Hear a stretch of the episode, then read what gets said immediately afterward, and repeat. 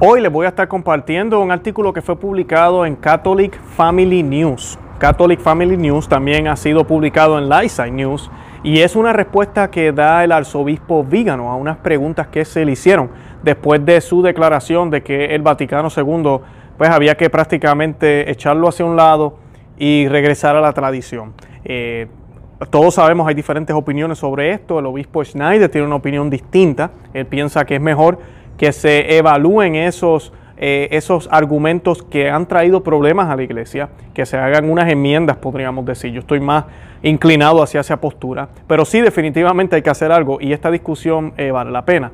Y pues el arzobispo Vígano en este documento enfatiza lo siguiente, dice, permaneceremos en la iglesia, lucharemos contra los modernistas que minan la fe.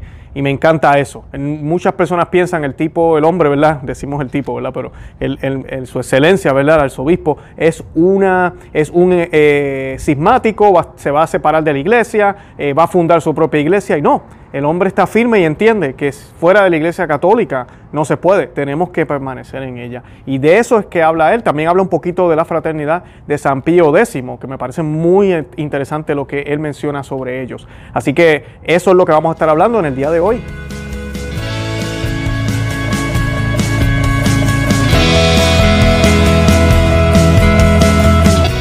Bienvenidos a Conoce, Ama y Vive tu Fe. Este es el programa donde compartimos el Evangelio y profundizamos en las bellezas y riquezas de nuestra fe católica. Les habla su amigo y hermano Luis Román y quisiera recordarles que no podemos amar lo que no conocemos y que solo vivimos lo que amamos. Como ya les mencioné, hoy vamos a estar eh, compartiendo este texto, es casi una carta lo que escribe el arzobispo Vigano, pero es excelente. Y antes de eso yo quiero hacer unos comentarios sobre lo que van a estar escuchando para que podamos entender en qué sentido él lo está haciendo. Sé que este documento no ha sido muy publicado en otros canales en español, pues porque pues fue publicado solo para este, eh, para este lugar en, que es en, inglés, Catholic Family News. Y pues eh, yo lo he traducido, ¿verdad? También miramos lo que el ISAI colocó. Así que pues vamos a estar hablando un poco de esto porque creo que la información es excelente y nos da esperanza a los que estamos fuertes y nos estamos manteniendo en lo que la iglesia siempre enseñó. Lo que la iglesia siempre enseñó. Inclusive 20, 30 años atrás se puede notar la diferencia de, cómo las cosas han ido cambiando. Y pues eso es lo que nos dice el arzobispo. Y pues antes de comenzar yo quiero que hagamos un Dios te salve, ¿verdad? Para que nos pongamos en oración, Ave María, para que nos pongamos en oración, para que nos coloquemos en la actitud que tenía la Santísima Virgen cuando estaba al pie de la cruz. Una actitud de eh, humildad, una actitud de observar al Señor, de saber que ese es nuestro destino, de entender lo que el Señor estaba haciendo y una actitud eh, verdad de amor. Eso es lo que tenemos que tener. Y vamos a hacer esta oración en el nombre del Padre y del Hijo y del Espíritu Santo. Amén. Dios te salve María, llena eres de gracia, el Señor es contigo, bendita tú eres entre todas las mujeres, y bendito es el fruto de tu vientre Jesús. Santa María, Madre de Dios, ruega por nosotros pecadores, ahora y en la hora de nuestra muerte. Amén. Ave María, gratia plena, Dominus tecum, benedicta tu in mulieribus, et benedictus fructus ventris tui, Jesús. Santa María, Mater Dei, ora pro nobis peccatoribus, nunc erora mortis nostre. Amén. En el nombre del Padre, y del Hijo, y del Espíritu Santo. Amén. Bueno, y dice lo siguiente, el arzobispo Carlos María Vígano, respondiendo a una serie de preguntas publicadas por el periodista de Lightside, eh, Stephen Cox, aclara las cosas con respecto a la batalla en curso por la fe en la iglesia. Es decir, deja claro que hay que permanecer en la iglesia católica y que en cambio tienen que irse los que minan la fe, tal como nos las han transmitido los apóstoles. Llama a los católicos fieles a luchar y a vivir una vida de gracia santificante. Esta nueva declaración es importante ya que en los últimos días tanto el padre Tomás Weinandi como el padre Raymond de Sousa difundieron la sospecha de que el prelado italiano podría ser cismático con la intención de abandonar la Iglesia Católica. Esta sospecha había surgido debido a la crítica del, de Vígano al Concilio Vaticano II y sus efectos perjudiciales sobre la vida de la fe en la Iglesia. Por ejemplo, el artículo de Sousa se titula ¿Está promoviendo el cisma el, rechazo del Concilio Vaticano II por parte del arzobispo Vígano? Y Weinandi declaró, mi preocupación es que en su lectura radical del concilio, el arzobispo está generando su propia cisma. En el artículo del 22 de agosto publicado por el periódico tradicional Catholic Family News, Cox había planteado a Vígano una serie de preguntas sobre lo que pueden hacer los fieles laicos en medio de esta crisis de la iglesia que se remonta al concilio. Cox sugirió que Vígano necesita dar más consejos a los laicos y sacerdotes sobre qué hacer a continuación ciertamente ha diagnosticado el problema, pero ¿cuáles son sus soluciones, si las hay? En otras palabras, ¿qué es lo que él cree que los católicos del siglo XXI deberían hacer en respuesta a la crisis? La respuesta del arzobispo Vígano, publicada el 1 de septiembre por Catholic Families News, que es el texto que vamos a estar compartiendo en unos minutos, es clara. No son los fieles católicos los que se oponen al cambio de fe, sino los que perpetran estos cambios, los que deberían ser cuestionados.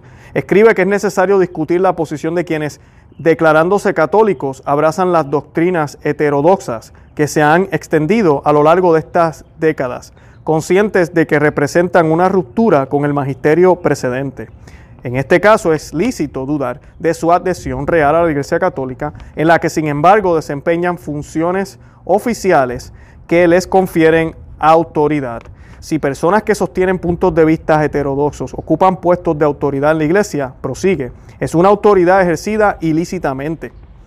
Y, si su finalidad es obligar a los fieles a aceptar la revolución impuesta desde el concilio. Esas son palabras de, del arzobispo Vígano y van a notar ese lenguaje en el texto. Vígano ha sido muy fuerte con el concilio Vaticano II, pero Vígano también es muy claro también al, al hablar y decir que ha sido ese movimiento después del Concilio Vaticano II, que es lo que también el arzobispo Schneider ha dicho y lo que muchísimos sacerdotes y obispos han dicho y predicadores hemos estado hablando y diciendo de que después del Concilio Vaticano II como que se dio luz verde a muchas cosas, cosas que no fueron todas buenas y que muchísimas, las, que no han sido buenas, han, sido, han tenido consecuencias nefastas. Y es, simplemente usted tiene que colocar un video de cómo era la misa antes, cómo se celebraba y cómo se celebra ahora en algunos lugares con tambora, guitarra. Y usted va a ver la diferencia, aparecen dos religiones distintas, de verdad. Y, nos dicen que es la misma iglesia católica. Y sí lo es, es la misma iglesia católica, pero ¿qué pasó? ¿Por qué se hace tan distinto? ¿Por qué eh, se nota en una que es el cuerpo y la sangre de Cristo quien está presente? ¿Y por qué en la otra no se ve tan claro?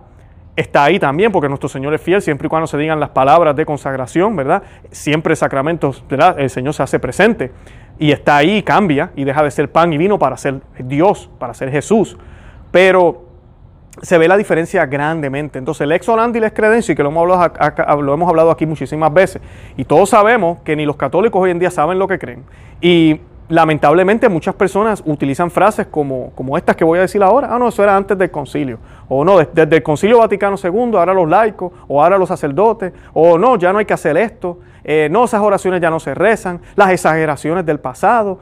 Todo ese tipo de lenguaje, cuando usted escucha esas palabras, o si le hablan de la iglesia sinodal, o la iglesia conciliar, cuidado, cuidado. La iglesia es una, y fue fundada en Pedro por nuestro Señor Jesucristo y ese, es, eso es todo. No podemos estar diciendo la iglesia conciliar. Es como ningún concilio, esto Vigano lo había hablado anteriormente, había tenido ese efecto. Y de eso es que se trata, y lo que él está hablando aquí.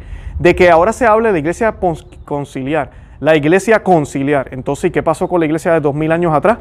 No, esa ya, esa ya pasó. Esa era la religión antigua, muy, muy eh, rígida, que ya no queremos. Entonces, eso sí trae un problema y nos enreda a todos y enreda al mundo entero. Porque entonces, ¿qué creemos? ¿Qué tenemos que creer? Y para colmo, ni siquiera entre ellos hay una eh, unidad, porque usted ve cómo en algunos lugares se aprueba el, el, matrimonio, el divorcio prácticamente en algunas iglesias, en otras no. Hay iglesias que se da la comunión en la mano, en otras no. Hay iglesias que no se dan la boca para nada y en otras sí. Hay iglesias donde eh, el sacerdote no tiene problema con los homosexuales, en otras sí. Eh, entonces uno no sabe ni qué creer. Usted se va a hacer cualquier proceso, usted va a hacer cualquier cosa, usted va a una iglesia y le dicen que no, va a otra y le dicen que sí. Entonces, ¿qué pasó? ¿Qué pasó con la universalidad? Esto no puede ser inspiración del Espíritu Santo. Aquí hay un problema, hay un problema grave. Y negar el problema es, es engañarnos a nosotros mismos. Y hablar del problema no es atacar a la iglesia.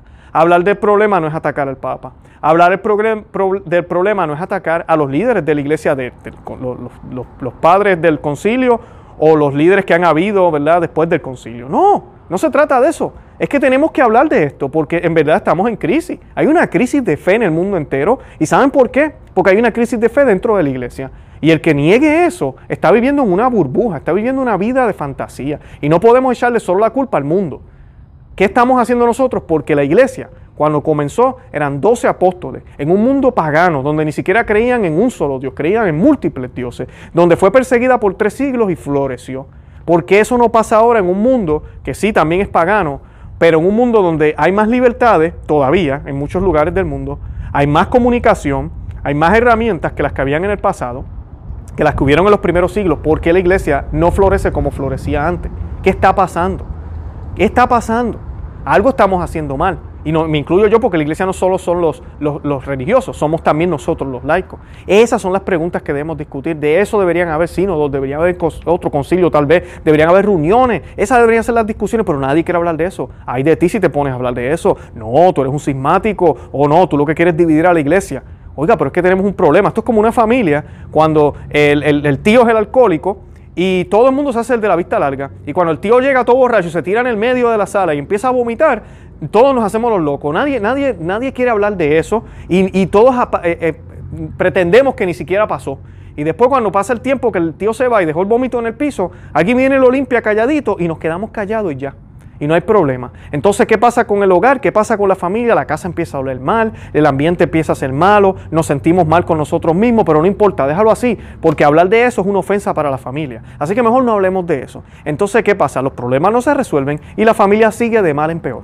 Así que eso es lo que yo veo que está pasando en la, iglesia y tenemos que orar mucho por eso, porque eso no es de Dios. Eso no es de Dios. Eh, Así prosigue Vígano, no son los fieles tradicionales, es decir, los verdaderos católicos, en palabras de San Pío X, los que deben abandonar la iglesia en la que tienen pleno derecho a permanecer y de la que sería lamentable separarse.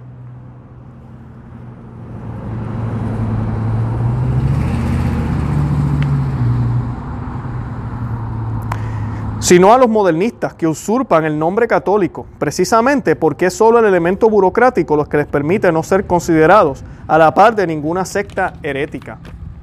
Además, y a nivel práctico, el prelado italiano nos da consejos sobre cómo vivir y crecer en la fe, trabajando en nuestra santificación y permaneciendo en el estado de gracia santificante. Pero al mismo tiempo debemos ayudar y consolar a los buenos sacerdotes y obispos buscando misas reverentes. Y eso lo hemos dicho aquí en Conoce, Ama y Vive tu Fe como 100 veces. Y van a ver ahora que Viga nos lo va a mencionar ya lamentablemente a mí me da pena decirlo, porque sí, esto da pena decirlo, pero no todas las parroquias son iguales, no lo son.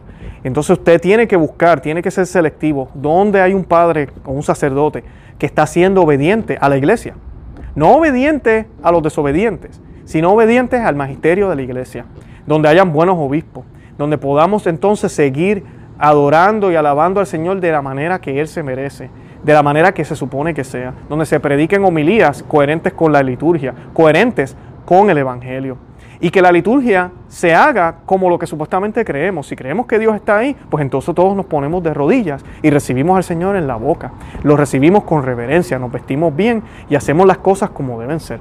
No como si fuera cualquier fiesta, como si fuera una un quinceañero, porque no es un quinceañero. Y la Santa Misa no es el lugar para expresar nuestra cultura, ni tampoco es el lugar para expresar cómo yo me siento. Es el lugar para yo dejar que sea el Señor quien se manifieste y yo simplemente ser testigo de eso, como así lo fue la Santísima Virgen en la cruz. Porque la Santa Misa es el sacrificio del Señor que fue hecho hace dos mil años. No es que lo estamos renovando o haciéndolo de nuevo, no, estamos transportándonos, es como viajar en el tiempo, unirnos porque no hay tiempo y espacio para Dios. Y nos unimos a ese último, a ese único sacrificio junto con María. ¿Y qué tenemos que hacer? Lo mismo que hizo María. María no, no empezó a bailar y a hacer oraciones y sacó un rollo y empezó a, a recitar los salmos. María guardaba silencio mientras su hijo moría. María estaba ahí en silencio mirando, llorando, acompañándole. Eso es lo que tenemos que hacer tuyo. Esa es nuestra obligación el primer día de la semana. Aquí, eh, finalmente, disculpen, el arzobispo Vígano también elogia a, los, a la fraternidad eh, de San Pío X, que desde hace décadas defiende la fe tradicional. Ellos merecen reconocimiento por su trabajo de preservación de la fe católica, dice y agrega que considera a los, a los obispos Marcel Lefebvre, el, el fundador, Lefebvre. Se dice, el fundador de esta sociedad como un defensor de la fe. Eh, los laicos, dice él, tienen derecho a, y, el deber, disculpen, de encontrar sacerdotes y comunidades fieles al magisterio perenne, explica Vígano, y que sepan acompañar la loable celebración de la liturgia en el antiguo rito, con apego a la sana doctrina y moral, sin ningún hundimiento frente al concilio. Así que eh, e, eso es importante. Y cuando hablamos de la fraternidad San Pío, hay mucha confusión con esto. Nosotros aquí en Conoce a tu Fe, yo jamás les he dicho, y cuando envío algunos enlaces, personas que me escriben, dónde puedo conseguir un lugar, yo jamás les voy a recomendar a ustedes un lugar donde no, hay, no estén en comunión con Roma. Yo creo que tenemos Papa. Yo creo que el Papa es Papa Francisco. Yo sé que a muchos eso les molesta cuando yo lo digo, porque muchos allá afuera piensan o que no tenemos Papa o que el Papa es Benedicto XVI. Yo sí creo que Benedicto XVI es Papa, pero es Papa emérito. Y pues hasta que me prueben lo contrario con pruebas, pruebas, y hasta que la iglesia se pronuncie, que es la que tiene la autoridad para hacer esos pronunciamientos, ningún laico tiene la autoridad por más estudio que tenga. Pues mira, yo sigo con esa posición de fe, porque yo soy obediente a mi iglesia. Y sí, tenemos problemas. Papa Francisco tenemos que orar mucho por él, porque pues sí, hay mucha confusión. Y, no sabemos qué está pasando allá. Tenemos una idea, se han hablado todos esos temas, pero, pero mira, tenemos papa, no podemos decir que no lo tenemos. Y la fraternidad de San Pío X, cuando usted va a las misas de ellos, yo he asistido, ellos oran por el Papa Francisco, ellos no son sede ellos no están en, ellos están en comunión con la iglesia. El único problema que ellos tienen es un problema jurídico. Es un problema jurídico ahorita mismo, pero están en comunicación con Roma, eh, están este, tratando de arreglar esas cosas. Así que si usted no tiene otro lugar donde ir, mire mi hermano, y tiene una fraternidad de San Pío X cerca, no tenga ningún miedo, vaya ahí. Yo les voy a compartir aquí un enlace del padre Javier Olivera, que él escribió un artículo sobre esto en su portal, que no te la cuente y también lo escribió para Info Católica. Lo voy a estar compartiendo, es un, artículo muy bueno y habla de por qué los católicos, en qué condiciones, ¿verdad? Cuando, cuando sucede esto, si podemos asistir a las misas como le llaman lefebristas, eh, ¿verdad? Porque siempre está esa, esa, preocupación, yo la tuve también. Y en estos tiempos que estamos viviendo ahora de crisis, uh, ahora sí más todavía, no hay ningún problema con ir a ese lugar, siempre y cuando no tengamos una actitud de ruptura con la iglesia. Y ellos no la tienen, se los digo, ellos no la tienen. Ahora sí hay lugares allá afuera que no son San Pío X, que realmente están en ruptura completa y parecen católicos, que son sedebecantes. Ellos no creen que hubo papa después de Pío XII o después del, papa que haya sido. Esos lugares yo no los recomiendo.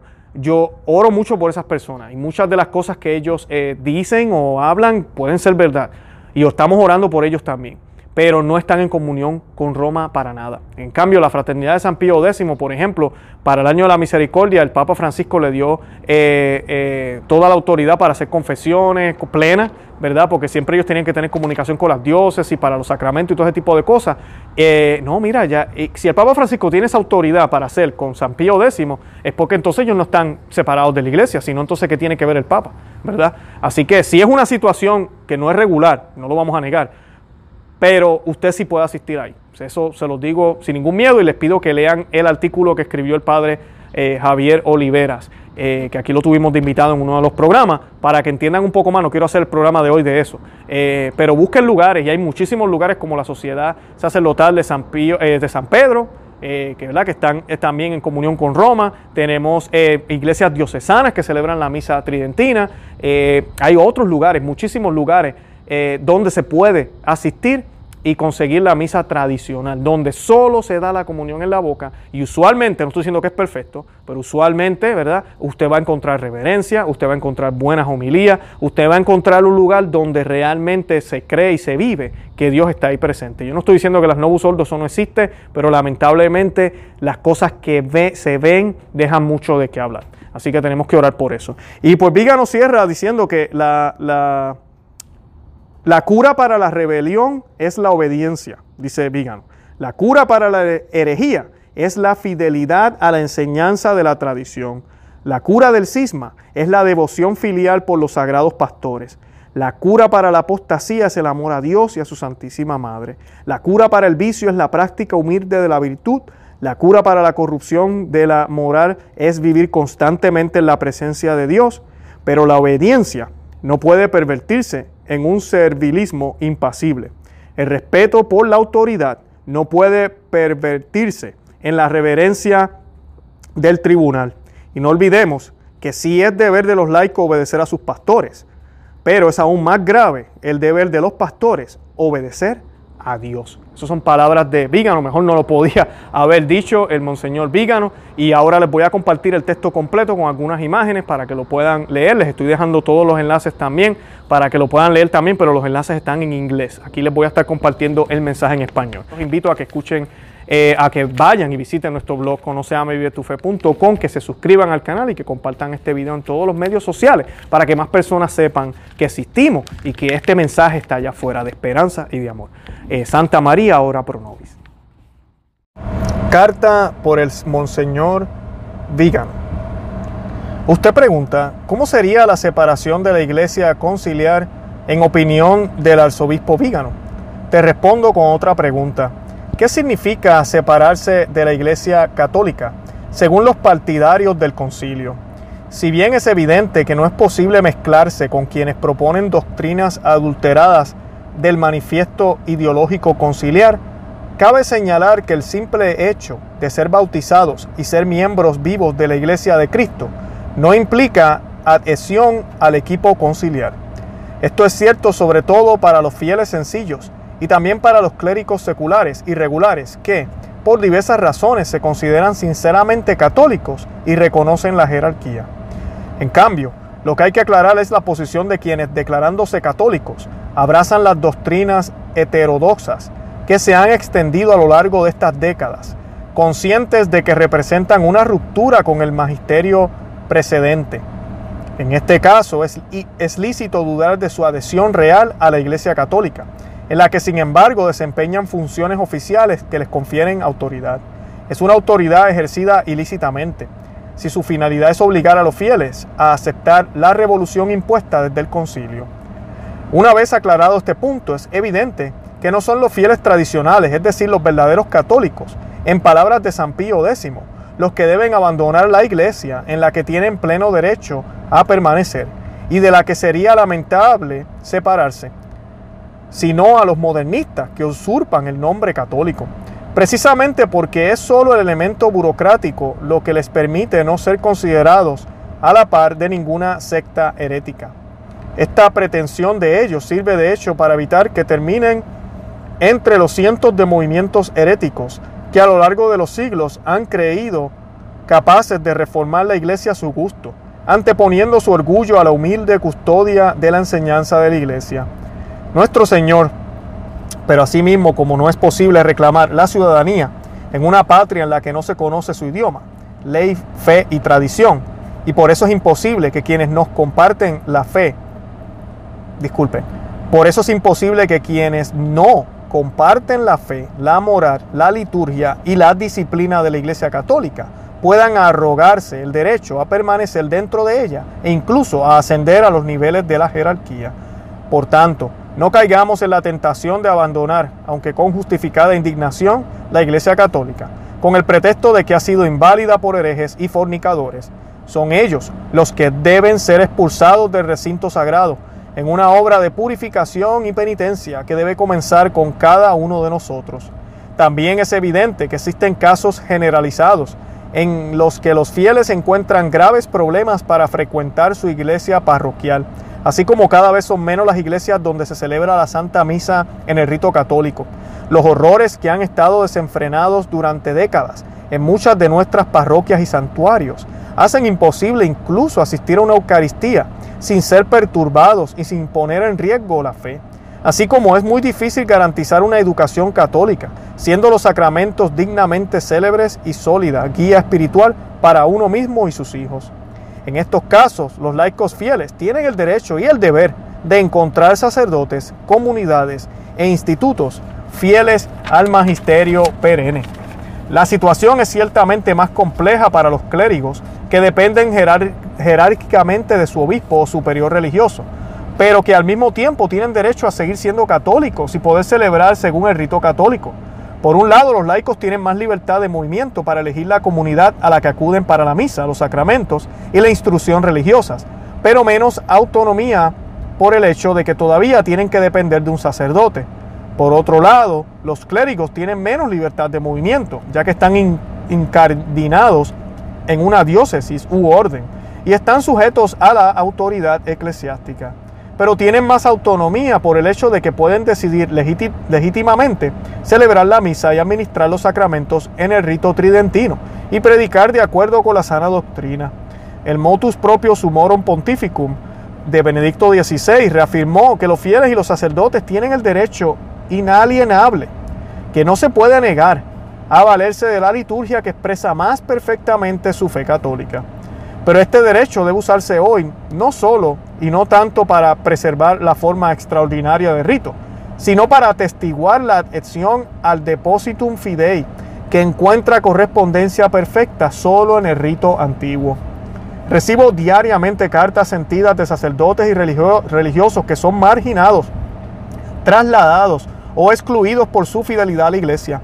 La tentación de encontrar un lugar para estar lejos del clamor de los innovadores es fuerte, pero deberíamos, para tomar un ejemplo de las persecuciones que han sufrido muchos santos, entre ellos San Atanasio, que nos ofrece un modelo de cómo comportarnos ante la herejía generalizada y la furia perseguidora.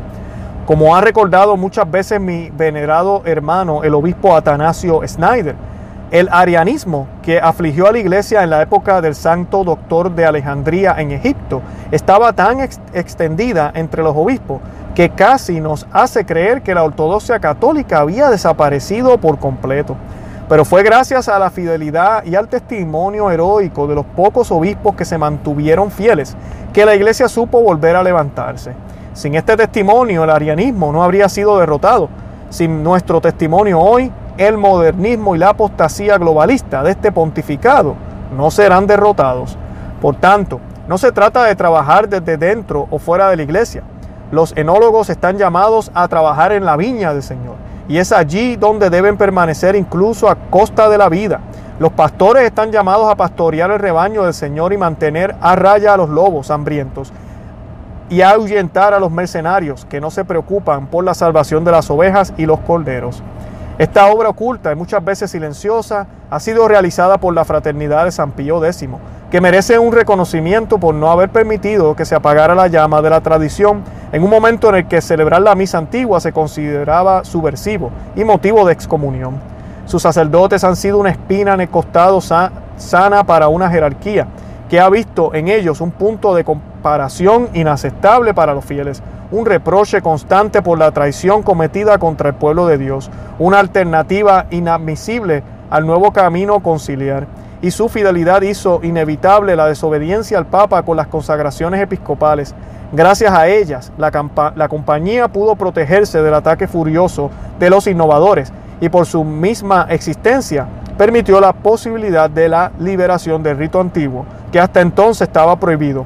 Su presencia también permitió que emergieran las contradicciones y errores de la secta conciliar, siempre guiñando un ojo a los herejes e idólatras, pero implacablemente rígida e intolerante hacia la verdad católica. Considero al arzobispo Lefebvre un confesor de fe ejemplar y creo que a estas alturas es evidente que su denuncia del concilio y la apostasía modernista es más relevante que nunca. No hay que olvidar que la persecución a la que fue sometido Monseñor Lefebvre por la Santa Sede y el Episcopado Mundial sirvió sobre todo de disuasión para los católicos refractarios a la revolución conciliar. También estoy de acuerdo con la observación de su excelencia el obispo Bernard Tissier de Malerais sobre la compresencia de dos entidades en Roma. La Iglesia de Cristo ha sido ocupada y eclipsada por la estructura conciliar modernista que se ha establecido en la misma jerarquía y usos, y usando la autoridad de sus ministros para prevalecer sobre la esposa de Cristo y nuestra madre. La iglesia de Cristo, que no solo subsiste en la iglesia católica, sino que es exclusivamente la iglesia católica, solo está oscurecida y eclipsada por una extraña y extravagante iglesia establecida en Roma. Según la visión de la beata Ana Catalina Emmerich, coexiste como el trigo con la cizaña, en la curia romana, en las diócesis, en las parroquias. No podemos juzgar a nuestros pastores por sus intenciones, ni suponer que ellos sean corruptos en la fe y la moral. Por el contrario, podemos esperar que muchos de ellos hasta ahora, intimidados y silenciosos, comprendan mientras la confusión y la apostasía continúan extendiéndose. El engaño al que han sido sometidos y finalmente se sacudirán de su sueño. Hay muchos laicos que están alzando la voz, otros seguirán necesariamente junto con buenos sacerdotes, ciertamente presentes en cada diócesis.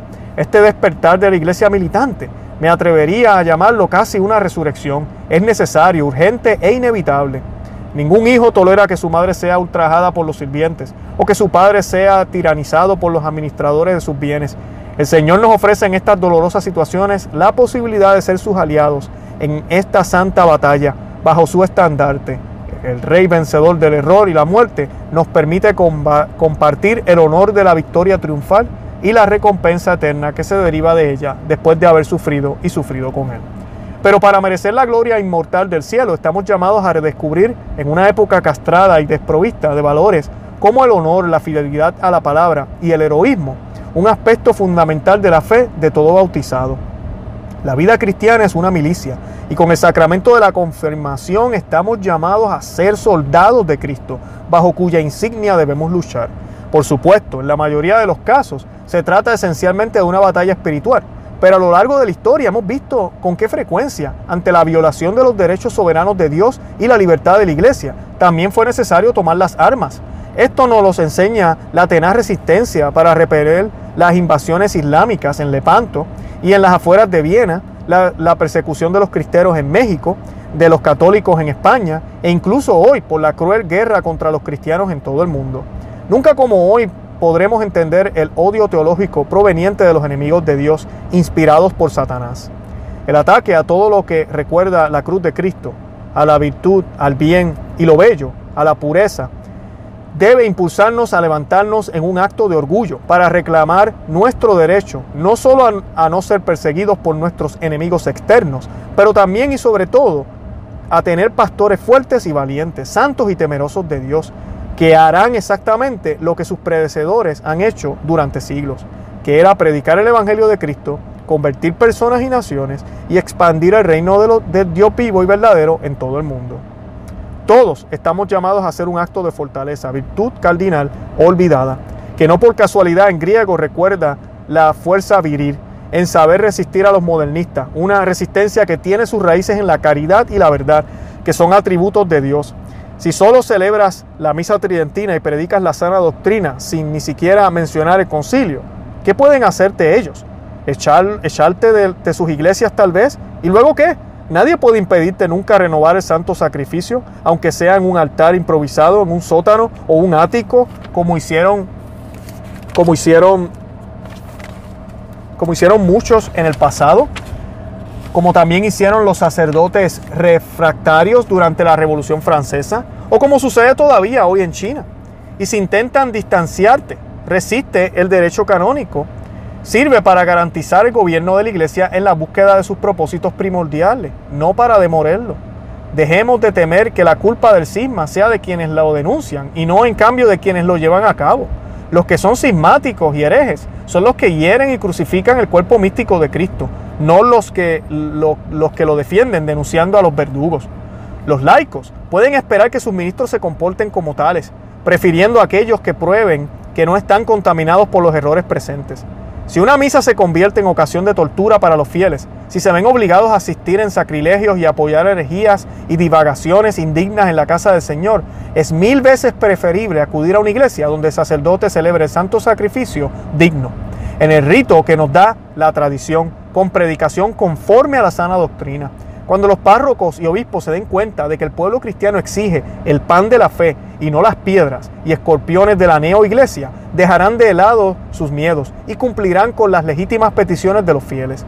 Los otros, verdaderos mercenarios, se mostrarán por lo que son y podrán reunir a su alrededor solo aquellos que comparten sus errores y perversiones. Se extinguirán por sí mismos. El Señor seca el pantano y hace que la tierra en la que crecen las salsas se vuelva árida extingue vocaciones en seminarios corruptos y en conventos rebeldes a la regla. Los fieles laicos tienen hoy una tarea sagrada, consolar a los buenos pastores y a los buenos obispos, reuniéndose como ovejas en torno a sus pastores, darle hospitalidad, ayudarlos, consuélalos en sus pruebas, crear comunidad en la que en la que no predomine la murmuración y la división, sino la caridad fraterna en el vínculo de la fe. Y como en el orden establecido por Dios, los sujetos deben obediencia a la autoridad y no pueden hacer otra cosa que resistirla cuando abusa de su poder. No se les imputará ninguna culpa por la infidelidad de sus líderes, sobre quienes recae la gravísima responsabilidad por la forma en que ejercen el poder vicario que se les ha sido dado. No debemos rebelarnos sino oponernos. No debemos complacernos con los errores de nuestros pastores, sino orar por ellos y amonestarlos respetuosamente. Estoy seguro con una certeza que me viene de la fe que el Señor no dejará de premiar nuestra fidelidad. Después de habernos castigado por la falta de los hombres de la iglesia, otorgándonos santos sacerdotes, santos obispos, santos cardenales y sobre todo un Papa Santo. Pero estos santos surgirán de nuestras familias, de nuestras comunidades, de nuestras iglesias, familias, comunidades e iglesias en las que la gracia de Dios debe cultivarse con la oración constante, con la frecuentación de la Santa Misa y los sacramentos, con la ofrenda de sacrificios y penitencias, que la comunión de los santos nos permite ofrecer la divina majestad para expiar nuestros pecados y los de nuestros hermanos, incluidos los que ejercen la autoridad. Los laicos tienen un papel fundamental en esto, custodiando la fe dentro de sus familias. La cura para la rebelión es la obediencia, la cura para la herejía es la fidelidad a la enseñanza de la tradición, la cura del cisma es la devoción filial por los sagrados pastores, la cura para la apostasía es el amor a Dios y a su Santísima Madre, la cura para el vicio es la práctica humilde de la virtud, la cura para la corrupción de la moral es vivir constantemente en la presencia de Dios. Pero la obediencia no puede pervertirse en un servilismo impasible. El respeto por la autoridad no puede pervertirse en la reverencia del tribunal. Y no olvidemos que sí es deber de los laicos obedecer a sus pastores, pero es aún más grave deber de los pastores obedecer a Dios. Firma Carlos María Vígano, primero de septiembre del 2020, traducido por Giuseppe Pellegrino. Santa María, ora pro nobis.